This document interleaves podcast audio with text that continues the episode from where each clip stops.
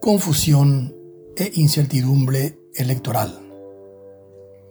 La semana pasada tuve la oportunidad de conversar sobre las elecciones del 30 de abril con personas de diferentes sectores de nuestra sociedad y me ha impresionado el altísimo nivel de confusión e incertidumbre que tenía la mayoría de ellas sobre este importante acontecimiento nacional.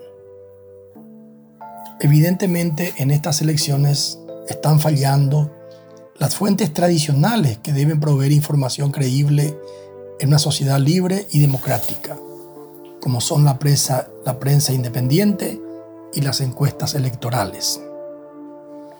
Desde el inicio de la democracia moderna, la relación entre la prensa y el poder siempre ha sido conflictiva, porque ambos tienen objetivos contrapuestos.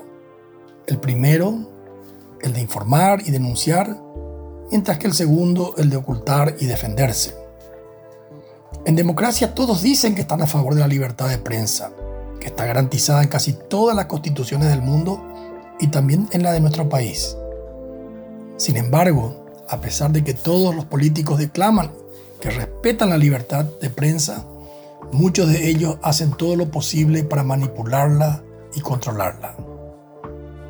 En las dictaduras el poder cerraba directamente los medios de comunicación y encarcelaba a los periodistas que eran críticos.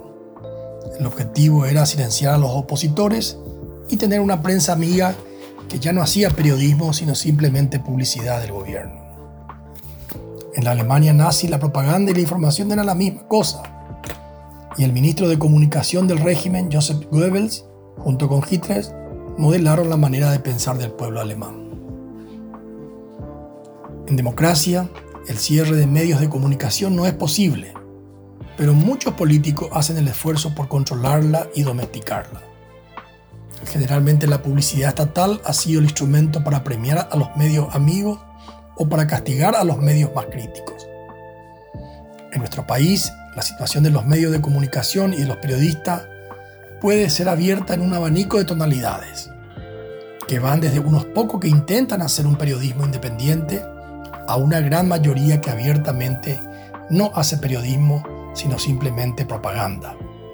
Ya no son periodistas, sino militantes políticos. Para empeorar nuestra situación tenemos las redes sociales, que se encuentran inundadas de fake news, que son multiplicadas por esa maraña de internautas a quien el filósofo italiano Umberto Eco llamaba despectivamente esa legión de idiotas que antes hablaban en el bar y que ahora pueden opinar al igual que un premio Nobel. Para poner la, cereza a esta torta de confusión, tenemos las encuestas electorales, que han perdido toda credibilidad porque han dejado de ser un instrumento de información para la ciudadanía, para conocer las tendencias, y se ha convertido en un instrumento de propaganda para generar una tendencia.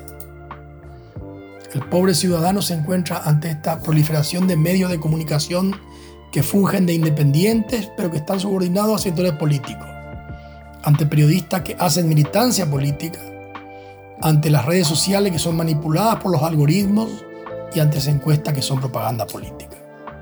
En este escenario no debe sorprendernos que la ciudadanía se encuentre confundida y apática. No debe sorprendernos que no se vean banderas en las casas ni calcomanía en los autos.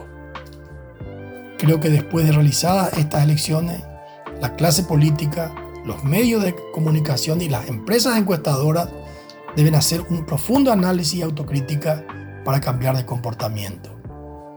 La democracia en el mundo está en peligro hoy. No por riesgo de un golpe militar, sino por el riesgo de la aparición de líderes populistas que van a llegar al poder por medio de las urnas para imponer orden, como lo hicieron Hitler, Chávez y Putin.